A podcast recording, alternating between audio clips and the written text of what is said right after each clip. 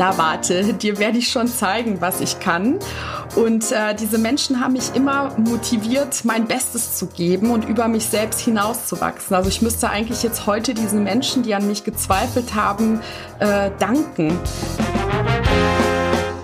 Bei My Grand Story spreche ich mit Menschen, die mit ihrer Lebensgeschichte unser Weltbild auf den Kopf stellen und Schubladendenken eindrucksvoll durchbrechen. Ich bin Yusuf Breschner, Deutsch-Afghane, Flüchtlingskind, Startup-Investor und euer Host. Willkommen bei My Grand Story. Heute mit der Story von Diana Gajic. Liebe HörerInnen von Migrant Story, bevor es gleich losgeht mit der nächsten Folge, eine kurze Bitte, die uns sehr helfen würde. Abonniert unseren Kanal und schenkt uns eine Bewertung in eurer Podcast-App, wie zum Beispiel Apple Podcasts oder Spotify. So könnt ihr uns auf ganz einfache Art und Weise unterstützen. So, und jetzt kann die nächste Folge beginnen. Gibt es Zufälle, Kawayonasi behauptet, dass er im Leben mehr Glück als Verstand hatte, was definitiv eine Untertreibung ist. Anahita Thoms wiederum meint, dass es keine Zufälle im Leben gibt, dass vieles ein Resultat harter Arbeit ist und natürlich auch von etwas Glück. Und dann gibt es wiederum glückliche Fügungen, denn wir bei Migrant Story sind stets auf der Suche nach inspirierenden Geschichten und sind über einen LinkedIn-Post auf die Geschichte von Diana Gajic gestoßen, die für die Rekrutierung von Senioren-Führungskräften, also auf Neudeutsch Senior Executive Recruiting der SAP verantwortlich ist und dachten uns sofort, ja, Diana müssen wir sprechen. Und da Diana auch noch Followerin von Migrant Story auf LinkedIn ist, war es uns einfach mit ihr in Verbindung zu treten und sie anzufragen. Also kleine Randnotiz. Äh, am besten folgt ihr uns auch auf LinkedIn. Da können wir auf einfache Art und Weise mit euch in Verbindung treten. Und heute, liebe Diana, freuen wir uns sehr, dich bei Migrant Story willkommen heißen zu dürfen. Herzlich willkommen. Herzlichen Dank, Yusuf. Ich freue mich. Als Kind damals jugoslawischer Einwanderer, heute serbischer Einwanderer, bist du Ende der 80er Jahre nach Deutschland gekommen mit deinen Eltern.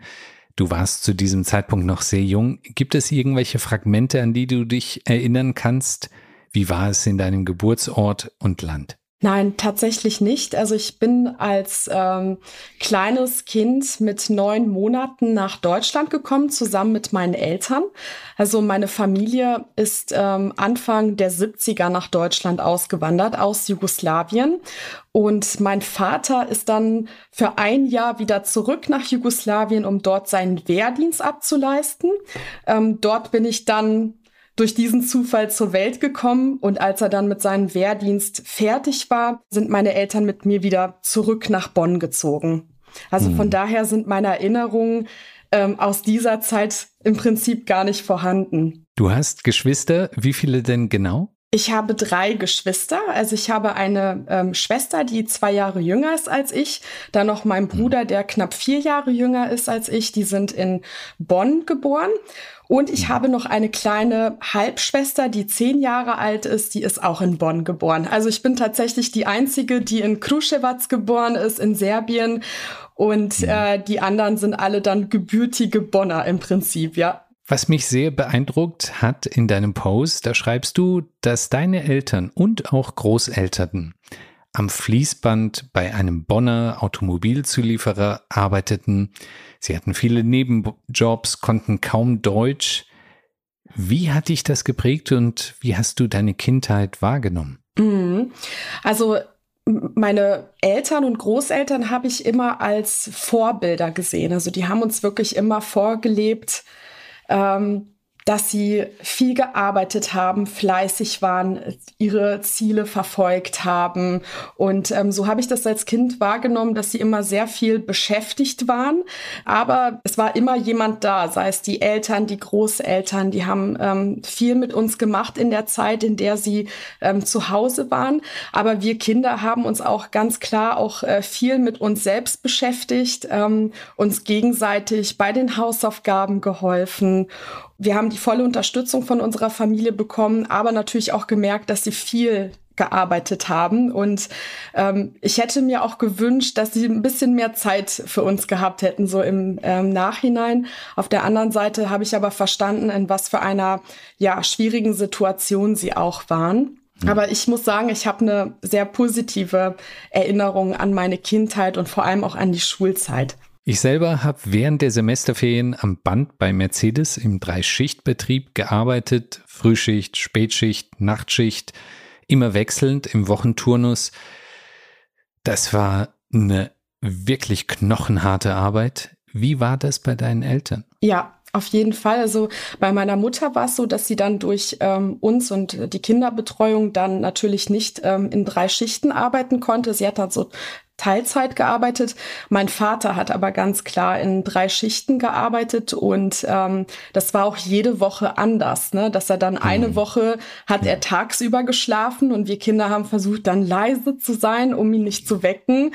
Ähm, dann war er irgendwie äh, tagsüber weg, abends weg. Also er war wirklich viel auf der Arbeit und ähm, das was ich auch sehr bewundernswert finde, ist, dass dann neben diesem schlauchenden Job äh, meine Eltern und Großeltern auch immer noch einen Nebenjob hatten. Also wo man mhm. eigentlich denkt, man kommt kaputt nach Hause und ist froh, ähm, die Kinder zu sehen und einen gemütlichen Abend zu Hause zu verbringen. Nein, ähm, die sind dann einfach auch aus finanziellen Gründen dann noch ähm, gezwungen gewesen, da noch einen Nebenjob zu haben.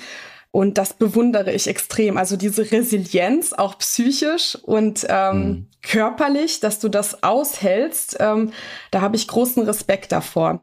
Hast du das mitbekommen, dass andere Kinder sich gewisse Sachen kaufen konnten, geschenkt bekommen haben und dass dir wiederum derartige Dinge nicht zur Verfügung standen? Ja, also ich kann mich daran erinnern, dass ich in der Grundschule ähm, in der Musik und in der Theater AG war. Also ich bin auch so ein äh, Kind gewesen, was immer sehr stark kreativ ähm, tätig war. Ich habe sehr gerne gemalt, musiziert. Ähm, genau, in der Theater AG die Hauptrolle als Aschenputtel gehabt, auch hier in Bonn aufgetreten, äh, schon im Grundschulalter. Und ähm, habe dann gemerkt, dass ich habe in der Musik AG zum Beispiel mir ähm, häufig auch Instrumente mit nach Hause genommen, um zu üben. Mhm. Weil ich wusste auch, dass ich jetzt ähm, mir zum Beispiel ja ähm, keine Geige oder etwas ähm, zu Hause leisten konnte oder danach fragen konnte. Und ähm, ich weiß mhm. auch, dass es auch ein Ding der Unmöglichkeit gewesen wäre, dann noch in die Musikschule zu gehen nach der Schule, einfach auch durch die berufliche Tätigkeit meiner Eltern, aber auch durch die finanziellen Restriktionen und ähm, habe dann aber aus den Möglichkeiten, die ich in der Grundschule hatte, in diesen AGs, dann trotzdem diese Seite ausgelebt und äh, Instrumente mit nach Hause genommen und ähm, bin da auch sehr dankbar äh, der Lehrerin damals, weil sie, glaube ich, auch diese Situation gesehen hat, dass es halt auch viele Kinder in der Klasse gab, die aus so einer äh, sozial schwächeren Schicht kamen. Ähm, und sie hat das total mit unterstützt und ähm, wollte uns keinen Stein in den Weg legen, sondern ähm, ganz im Gegenteil hat uns da auch noch ermutigt, Instrumente mit nach Hause zu nehmen, was klasse ist. Wenn man eine kinderreiche Familie hat, bedeutet dies natürlich auch als Kollektiv entbehren zu müssen. Du hast den Musikunterricht erwähnt, der sicherlich auch oftmals als Luxus angesehen wird. Kommen wir zu einem weiteren wichtigen Aspekt deiner Persönlichkeit. Welchen Bezug hast du zu Serbien, deinem Geburtsland, überhaupt aufbauen können? Also wir waren auch in der Kindheit jedes Jahr in Serbien im Urlaub, mhm. was ich irgendwann als Teenager ein bisschen langweilig fand, weil ich dann so dachte, lass uns doch mal die Welt entdecken und woanders hingehen. Aber die Sehnsucht meiner Eltern äh, nach ihren Eltern, nach ihrer Familie, nach ihrer Verwandtschaft war einfach auch sehr groß. Und ähm, die waren total froh, dann ähm, die Türen hier in äh, Deutschland abzuschließen, sich ins Auto zu setzen und mhm. ähm, dann einfach mal zwei, drei Wochen in Serbien auf dem Land komplett abzuschalten. Und für uns Kinder war das auch toll. Also wir ähm, sind dann in diese Dorfgemeinschaft reingekommen, so als die Kinder aus Deutschland und haben den ganzen Tag gespielt äh, mit den einheimischen Kindern. Und die haben da auch keinen Unterschied gemacht oder gesagt, ihr seid jetzt aus Deutschland, wir wollten mit euch nichts zu tun haben, sondern ähm, wir haben wirklich von Anfang an dann uns als Teil dieser Dorfgemeinde gefühlt. Und ich habe mir auch als Kind immer gesagt, ähm, auch zu meinen Geschwistern, wenn unser Opa nicht nach Deutschland ausgewandert wäre, dann würden wir jetzt auch hier wohnen und ähm, würden auch Teil dieser Dorfgemeinde sein. Und ähm, obwohl ich ja mein Geburtsland ähm, nicht mehr so in Erinnerung hatte, so in der frühen Kindheit, sondern nur aus den Ferien, mhm.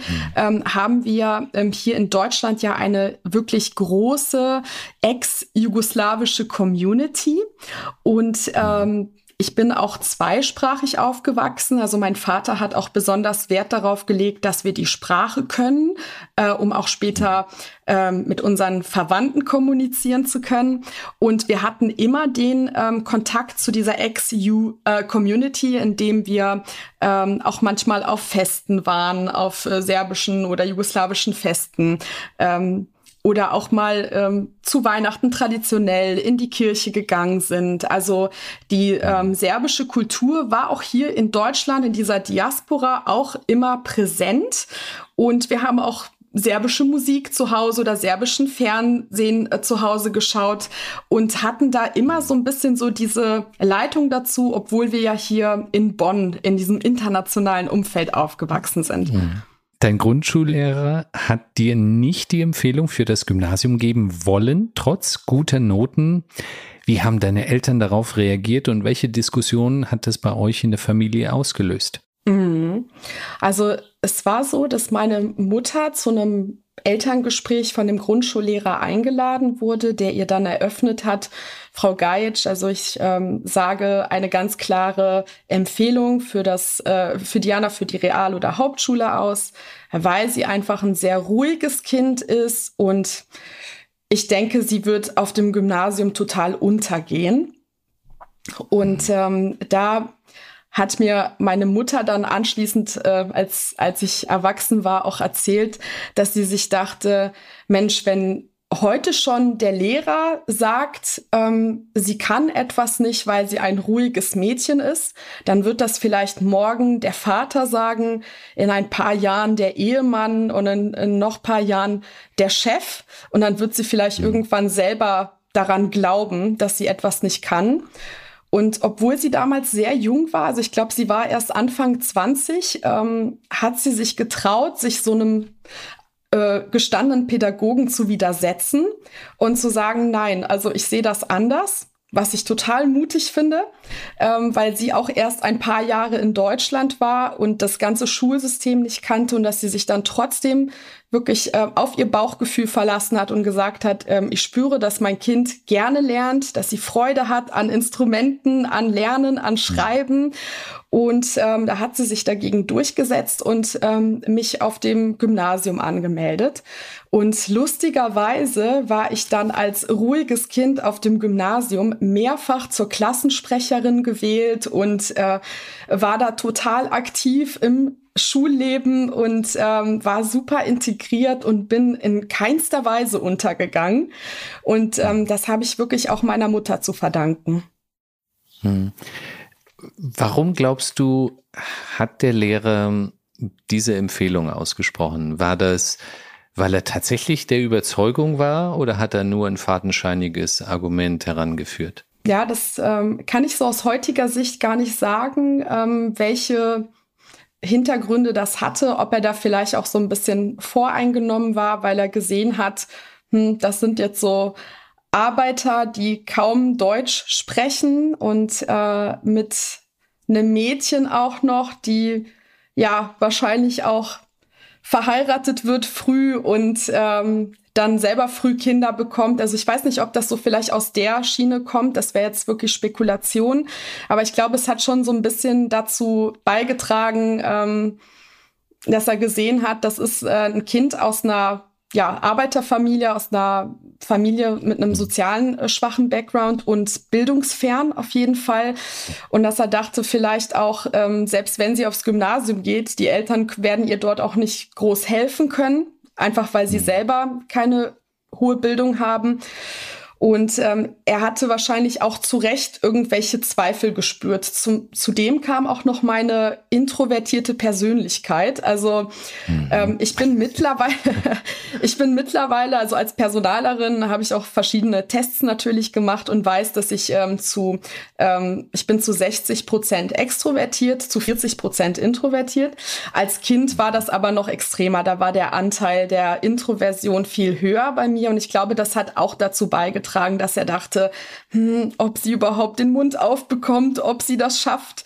Ähm, also ich verstehe auch meinen Lehrer. Es war bestimmt nicht böse gemeint von ihm. Okay, das ist ja schon mal gut zu wissen, also dass da jetzt von Seiten des Lehrers eigentlich keine übermäßig voreingenommene Sicht war. Und dennoch hattest du ja die notwendigen Noten, um ins Gymnasium kommen zu können.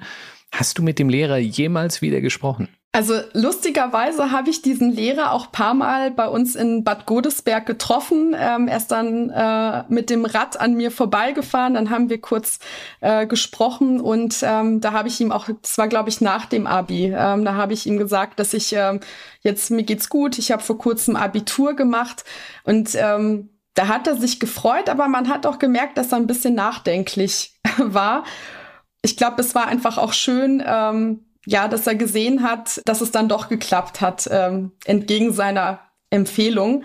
Und ähm, vielleicht hat ihn das ja auch ein bisschen zur Reflexion bewogen, hoffentlich. Und wie war es im Gymnasium für dich? Da hat man ja eine bunte Durchmischung von Kindern, aber gleichzeitig ist ja der Anteil der Akademikerkinder verhältnismäßig hoch.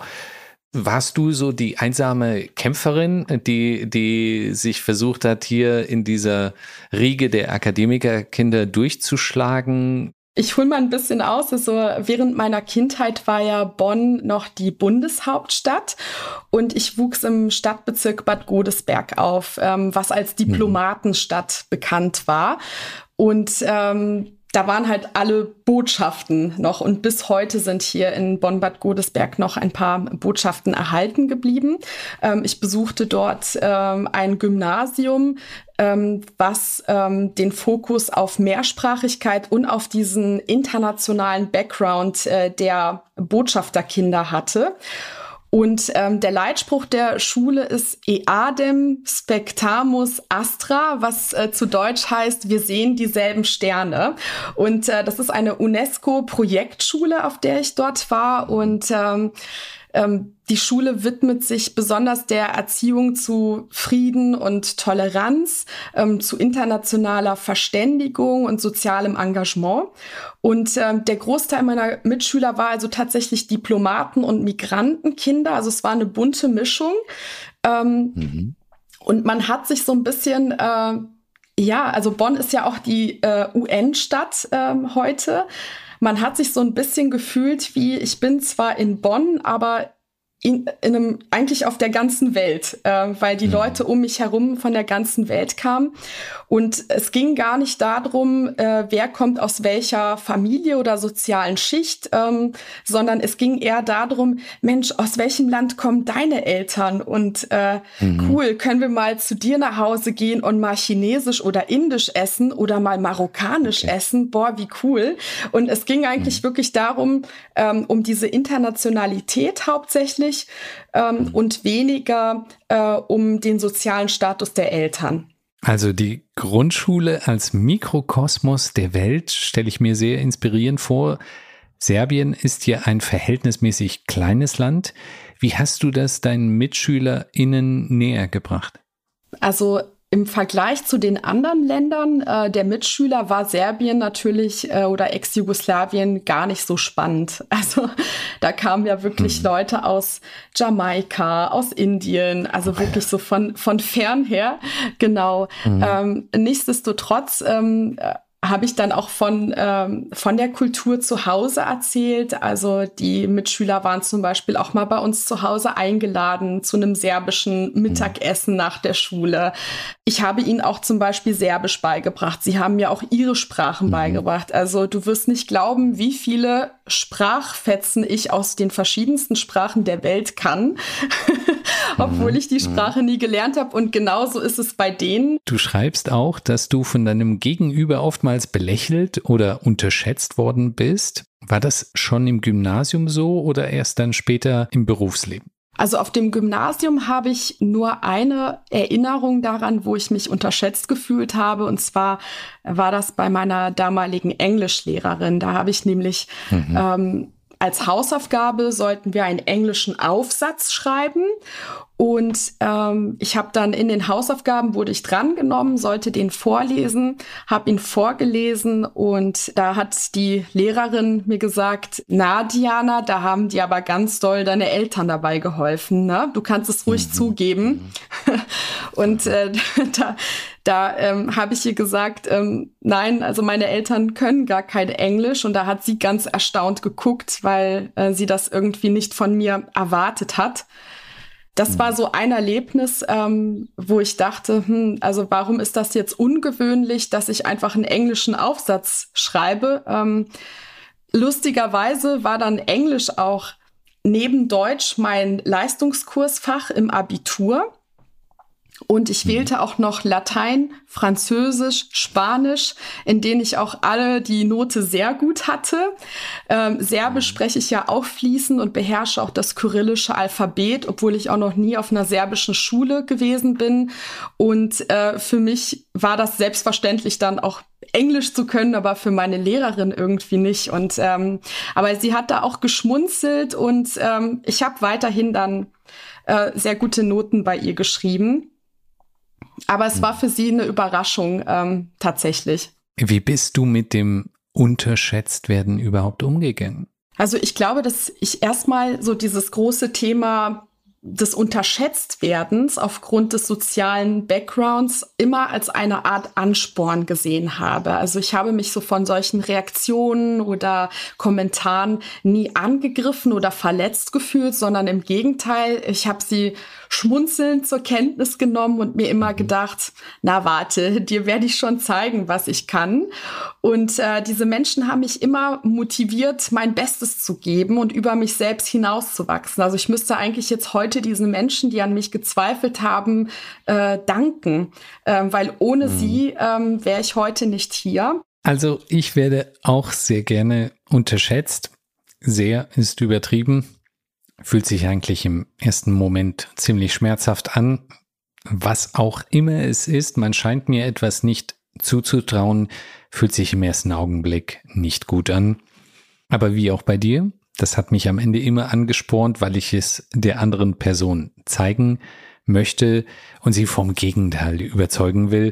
Und wenn man diesen Überraschungseffekt realisieren konnte, dann ist das natürlich eine schöne Genugtuung. Kommen wir zu deinem beruflichen Bildungsweg. In welchem Alter hat sich das abgezeichnet, was du werden möchtest? Also ich muss dir sagen, dass ich so während der Schulzeit wirklich keine Idee davon hatte, was ich später werden wollte. Also ich hatte mal so ähm, so kurze Momente, wo ich dachte, Deutsch oder Aufsätze schreiben macht mir sehr viel Spaß. Ich kann mir vorstellen, Journalistin zu werden. Das mhm. war auf jeden Fall ein Gedanke. Oder ich war auch früher ähm, Nachhilfelehrerin ähm, während der Abiturzeit und hatte wirklich viele Nachhilfeschülerinnen und Schüler ähm, da auch positives Feedback bekommen und dachte mir, hm, vielleicht wirst du Lehrerin. Ähm, war mir aber nicht so richtig sicher, ob ich nach dem Abitur studieren gehen möchte. Und ähm, von meiner Familie wurde mir aber geraten, äh, mach doch lieber eine Ausbildung. Dann hast du erstmal mhm. was Sicheres in der Hand. Also das ist so auch ein bisschen typisch so für mhm. so diese ähm, Arbeiterfamilien, äh, glaube ich, dass man sagt, so erstmal was, äh, was äh, Bodenständiges in der, in der Hand, handfestes, richtig.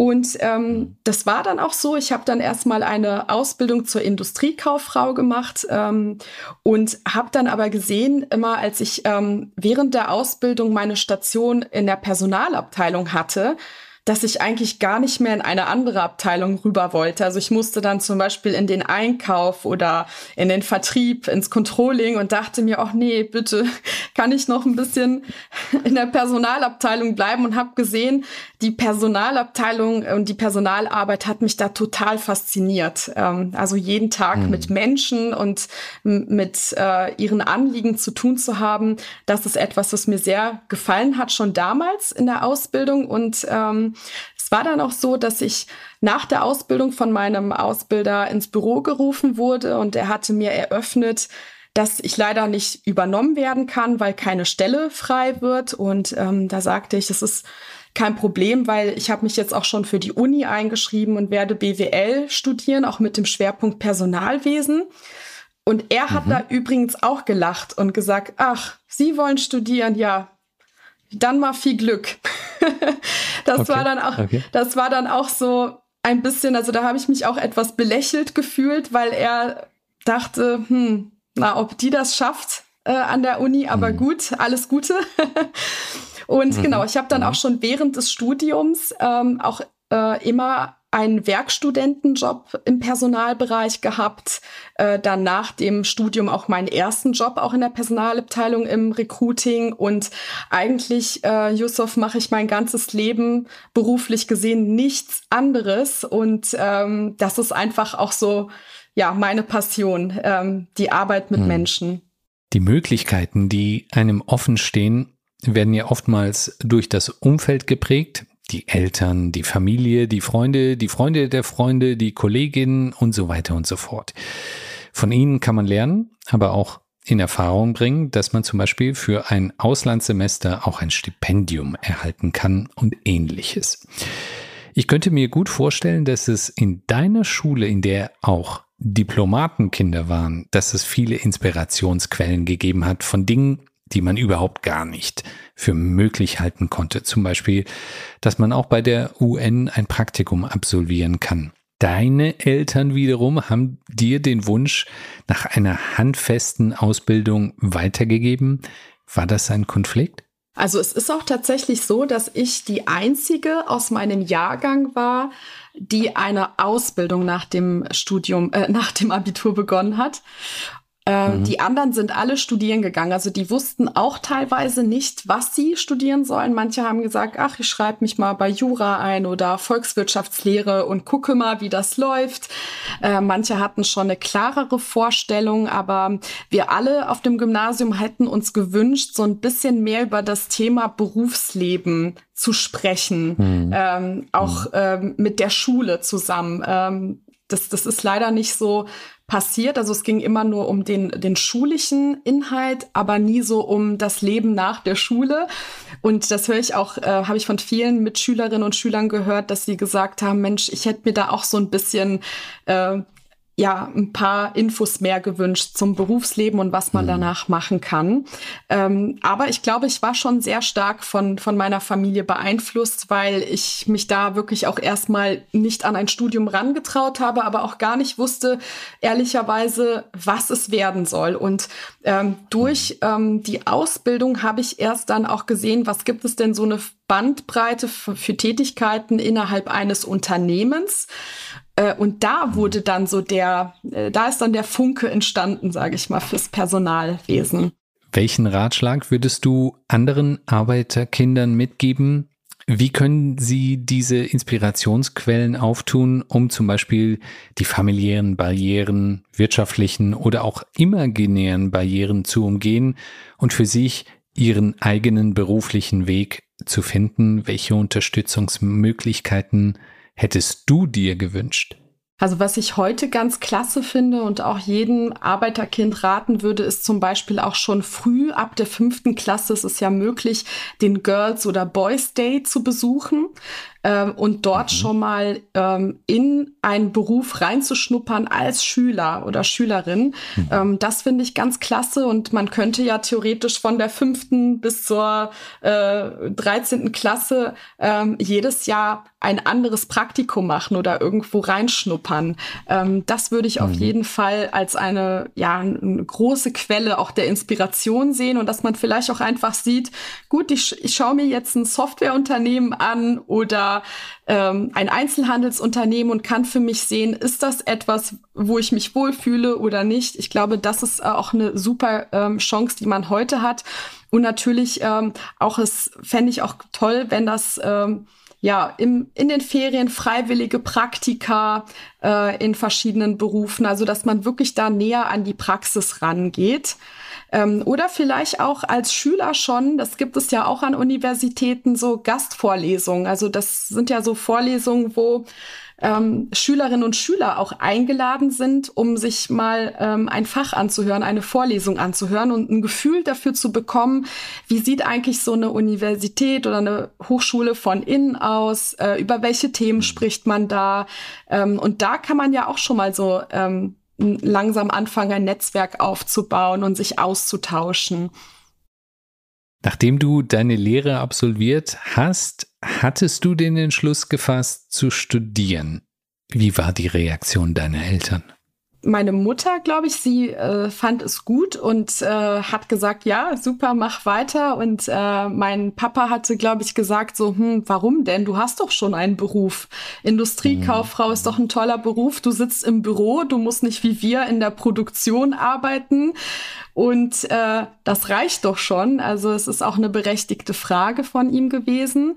Aber ich hatte einfach Lust, mehr zu lernen. Und das habe ich bis heute, diese Wissbegierde ähm, und auch eine große Freude am Lernen. Also das, ähm, das war einfach der Antreiber in dem Moment. Und so habe ich das auch meinen Eltern kommuniziert und gesagt, dass ich da einfach mehr lernen möchte.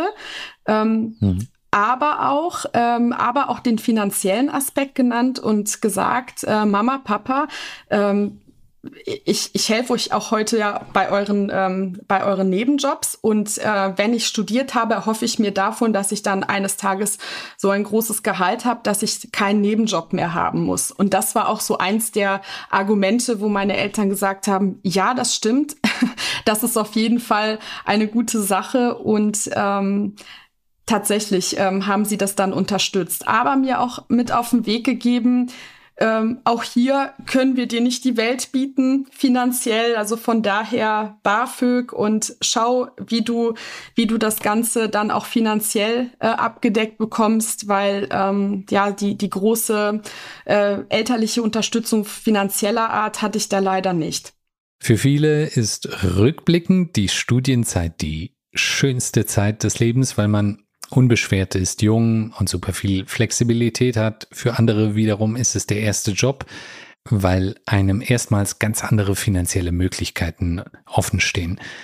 Welche Zeit war für dich rückblickend die schönste?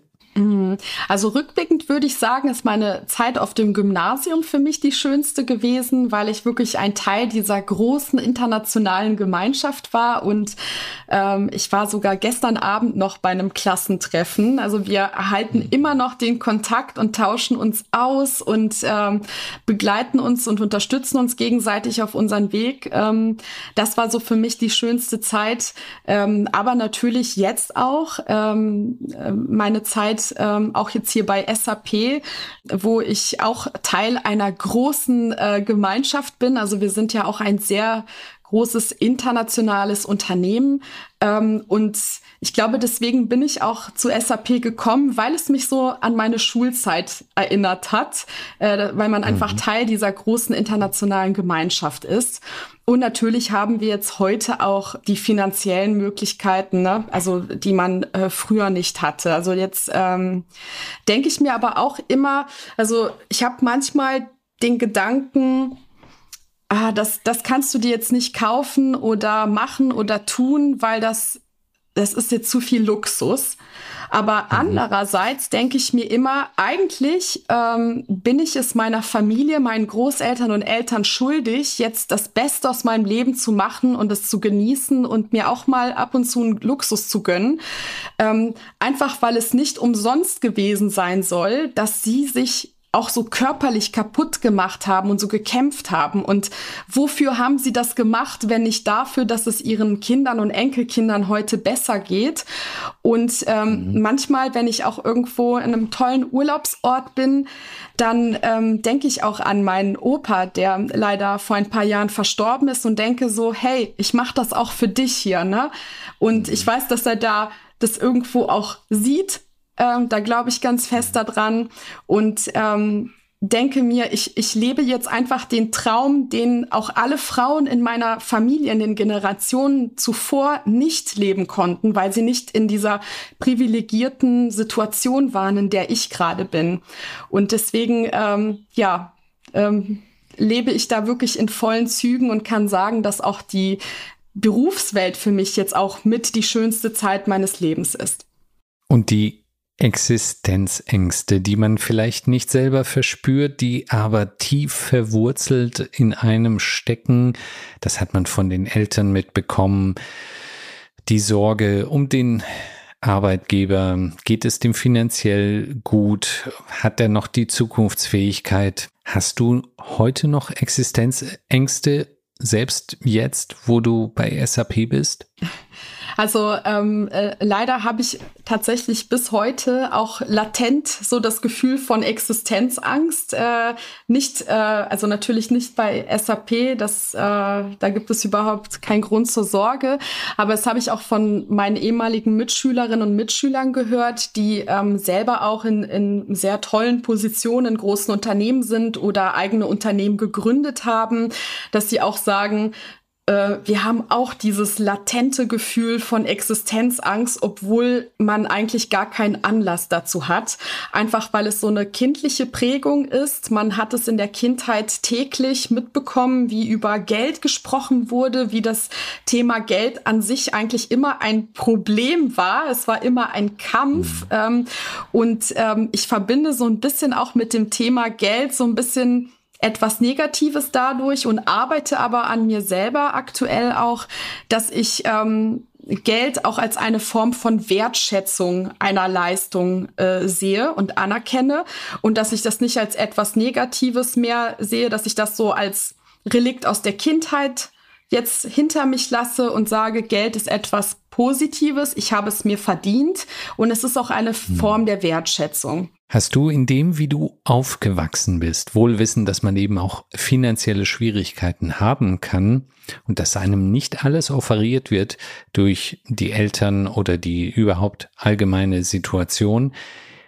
hast du hieraus gewisse Einsichten gewonnen, wie du die Dinge anders siehst? Was ich auch entwickelt habe, ist so dieses Mindset von Trial and Error, also dieses ähm, mhm. Versuch und Irrtum, weil ich gesehen habe, das ist nämlich eine heuristische Methode des Problemlösens, ne, nach dem Motto versucht, mhm. mach klug. Und ich habe einfach gelernt, auch kalkulierte Risiken einzugehen, sich zurechtzufinden in Situationen, die schwierig sind, äh, wo man vielleicht nicht gerade die verfügbaren Ressourcen hat, Wege zu finden, dann doch eine Lösung zu haben und äh, sich auch von Fehlschlägen nicht entmutigen zu lassen. Ähm, und mhm. ich sage auch zum Beispiel mhm. auch meinen äh, Kandidatinnen und Kandidaten, mit denen ich manchmal Absagetelefonate führen muss, dass eine Absage kein Stoppschild ist, sondern eine Umleitung und ähm, dass sie sich nicht als gescheitert fühlen sollen, sondern einfach einen anderen Weg einschlagen sollen, getreu dem Motto Trial and Error. Und ähm, ich habe auch so ähm, Lieblingszitat, das sind ähm, zwei ganz speziell ähm, von Henry Ford zum Beispiel, das berühmte, ob du glaubst, etwas zu können oder nicht zu können, in beiden Fällen hast du recht. Und mhm. ähm, aus der serbisch-orthodoxen Kirche gibt es ein spirituelles Zitat, was lautet Kakve su misli, takav ti život. Und das bedeutet, so wie deine Gedanken sind, so ist auch dein Leben. Und äh, in meinem ähm, LinkedIn-Post hatte ich ja auch geschrieben, du bist nicht das Opfer deiner Umstände, sondern der CEO deines Lebens. Äh, nimm es in die Hand. Und ähm, ja, dieses Motto, das hat so viel Kraft und lässt dich automatisch auch diese Opferrolle verlassen. Ähm, mhm. Wir sollten uns wirklich auch nie als Opfer unserer Umstände sehen, sondern als bewusste Gestalter unseres Lebens durch unsere Gedanken und Taten. Und ähm, mhm. Interessanterweise, das habe ich auch letztens mit einem äh, ehemaligen Mitschüler noch besprochen. Ich beschäftige mich auch gerade so beruflich mit dem Thema Adaptability Quotient, also den AQ. Mhm. Ähm, wir kennen ja mhm. alle den äh, IQ, der die kognitive mhm. Intelligenz misst und den EQ, der die emotionale Intelligenz misst. Und jetzt ganz neu in der Forschung ist ja der AQ. Ähm, mhm. Und er sagt aus, wie erfolgreich wir uns auf Veränderung einstellen können.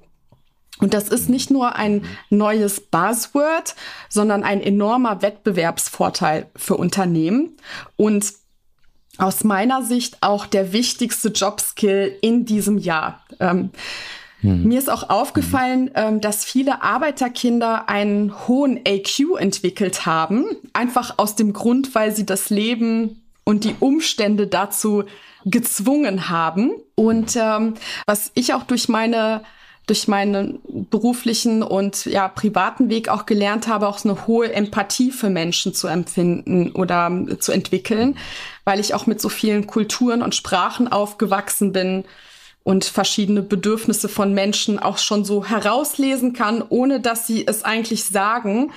Das äh, denke ich mal auch ist etwas, was ähm, was ich wirklich als Kompetenz irgendwo entwickelt habe durch diesen Weg, den ich begangen bin. Hm. Jetzt bist du heute bei SAP und für das Senior Executive Recruitment verantwortlich. Wo in der, in der Hierarchie, in Anführungsstrichen, fängt das an und wo hört es auf?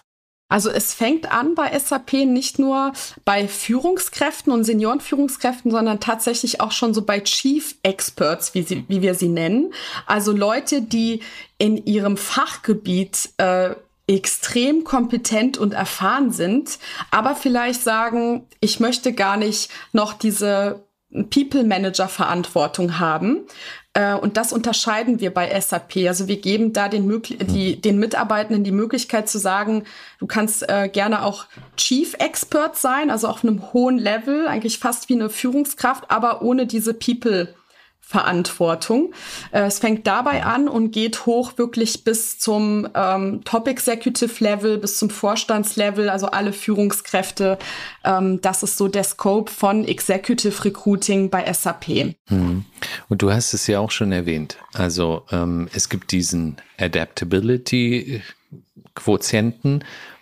Aber was sind weitere Faktoren, auf die du besonders Wert legst bei der Suche nach diesen Senior Executives? Ich glaube, dass wirklich eine der Superpowers ist, ähm, einen besonders hohen EQ zu haben. Gerade in People-Management-Funktionen ähm, achte ich da sehr stark darauf und das ist auch meine Aufgabe in so einer Interviewsituation, ähm, die wir zusammen mit dem Fachbereich meistens führen. Executive Recruiting ist auch in, in allen Gesprächen dabei und begleitet den Prozess als Trusted Advisor end-to-end, -end, wirklich von der Stellenausschreibung bis zum Onboarding im Prinzip.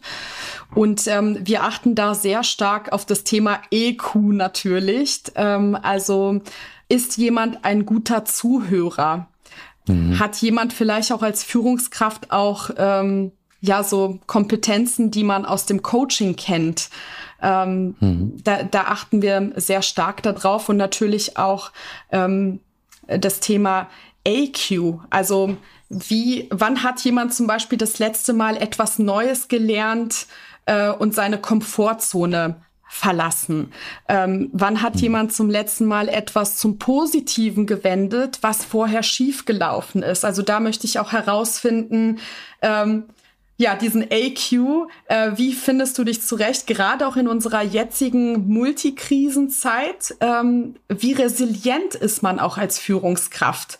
Ähm, ja. Und äh, was wäre zum Beispiel, wenn Szenario XY passiert? Äh, da frage ich auch meistens, welche Schritte priorisierst du dann? Und mhm. da daran erkennt man dann auch wirklich ähm, auch, ähm, wie gut das bei unseren Kandidatinnen und Kandidaten ausgeprägt ist. Kann man denn diese AQ, EQ-Themen, also IQ ist sicherlich wesentlich einfacher messbar, äh, aber kann man EQ und AQ überhaupt messen? Ja, also die, die kann man messen. Also ich glaube, der AQ, der wird auch gerade an der Universität Harvard auch ähm, erforscht. Es gibt aber tatsächlich noch nicht so viel Literatur dazu und ich glaube, es ist auch noch nicht so im Mainstream-Personalwesen äh, angekommen.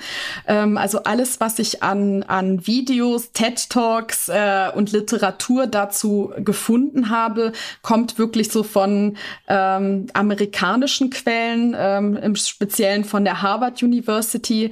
Ähm, für den EQ gibt es tatsächlich auch ja mehrere auch Assessment Center und Möglichkeiten, wie man man den auch messbar machen kann. Mhm.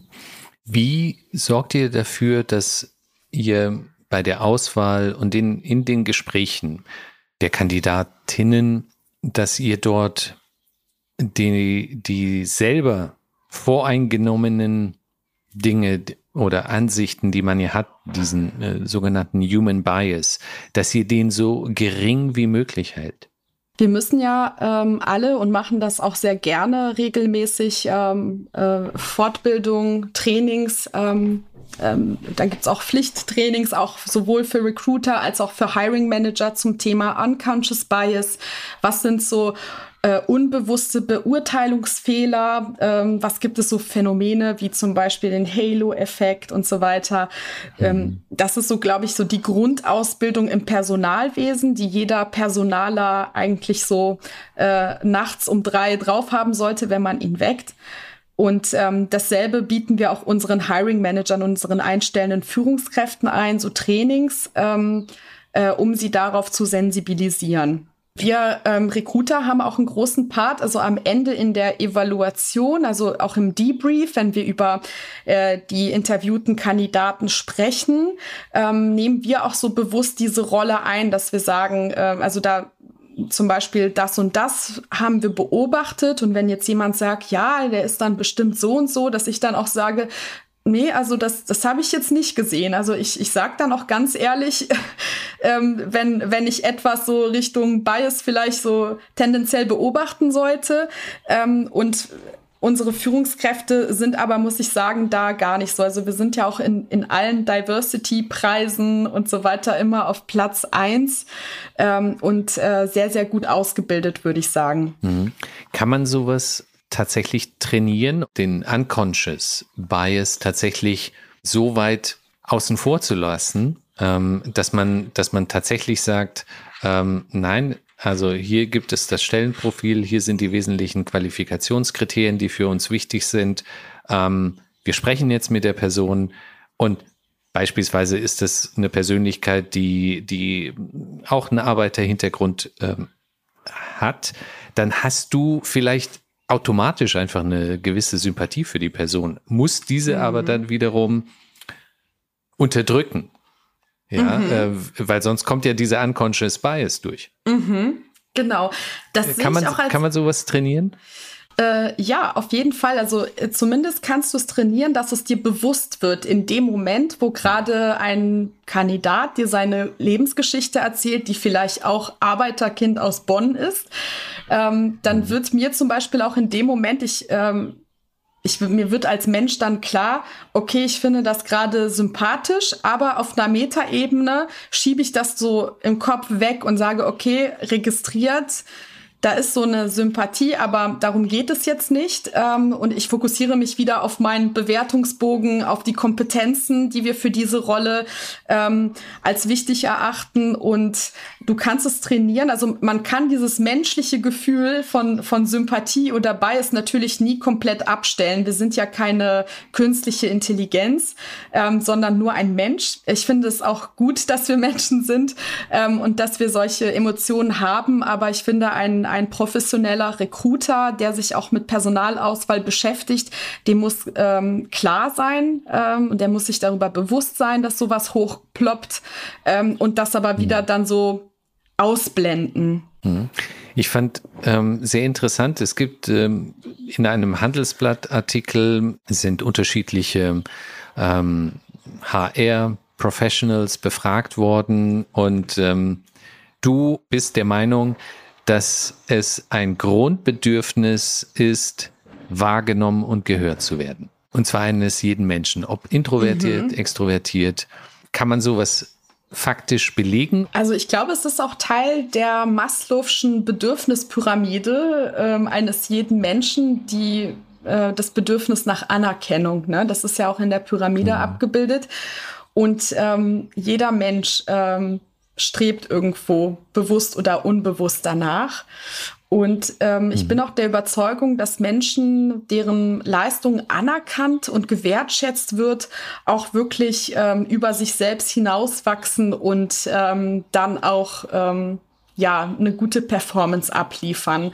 Und du merkst es auch, mhm. ähm, also ich habe es auch schon mal durch mein Berufsleben auch bei, bei anderen Arbeitgebern gemerkt, dass wenn dieser Aspekt Anerkennung gefehlt hat oder zu wenig da war, dass dann auch wirklich sich das auf die ganze Teamsituation, auf die Atmosphäre, auf die persönliche Performance von Mitarbeitenden ausgewirkt hat.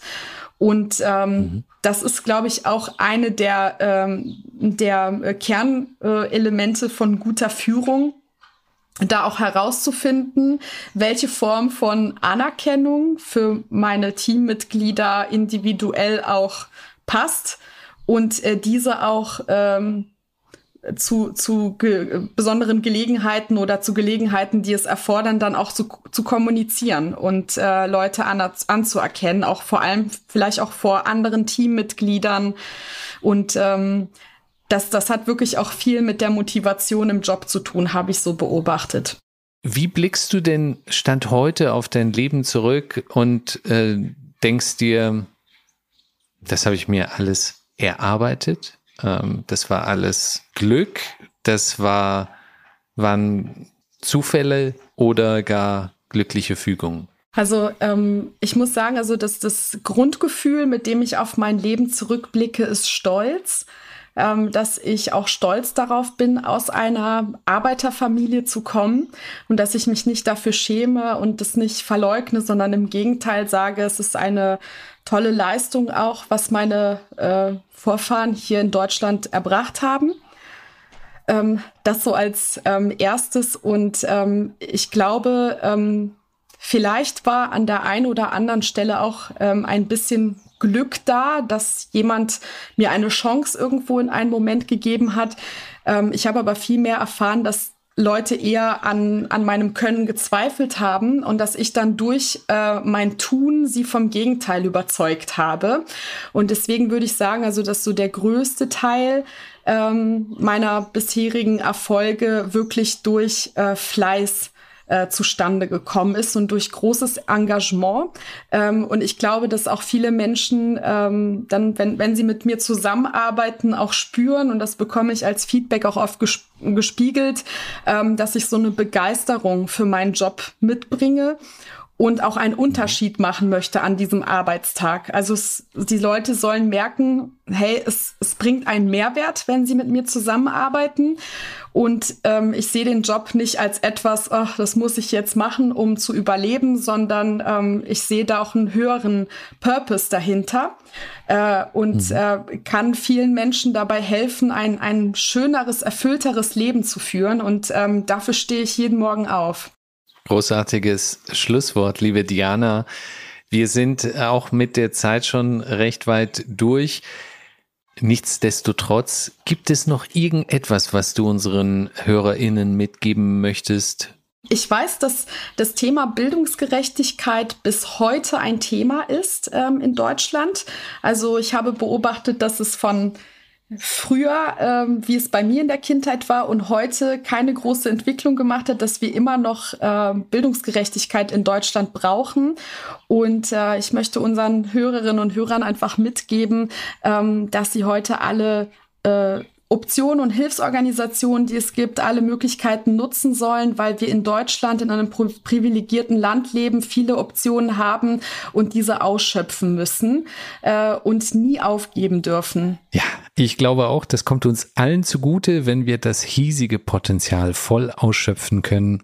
Insofern, liebe Diana, ganz tolles Gespräch, sehr viele Einblicke gewonnen und Herzlichen Dank für diesen großartigen Post, der uns wiederum inspiriert hat, dieses Gespräch zu führen. Vielen Dank. Herzlichen Dank, Yusuf. Es war mir eine Freude.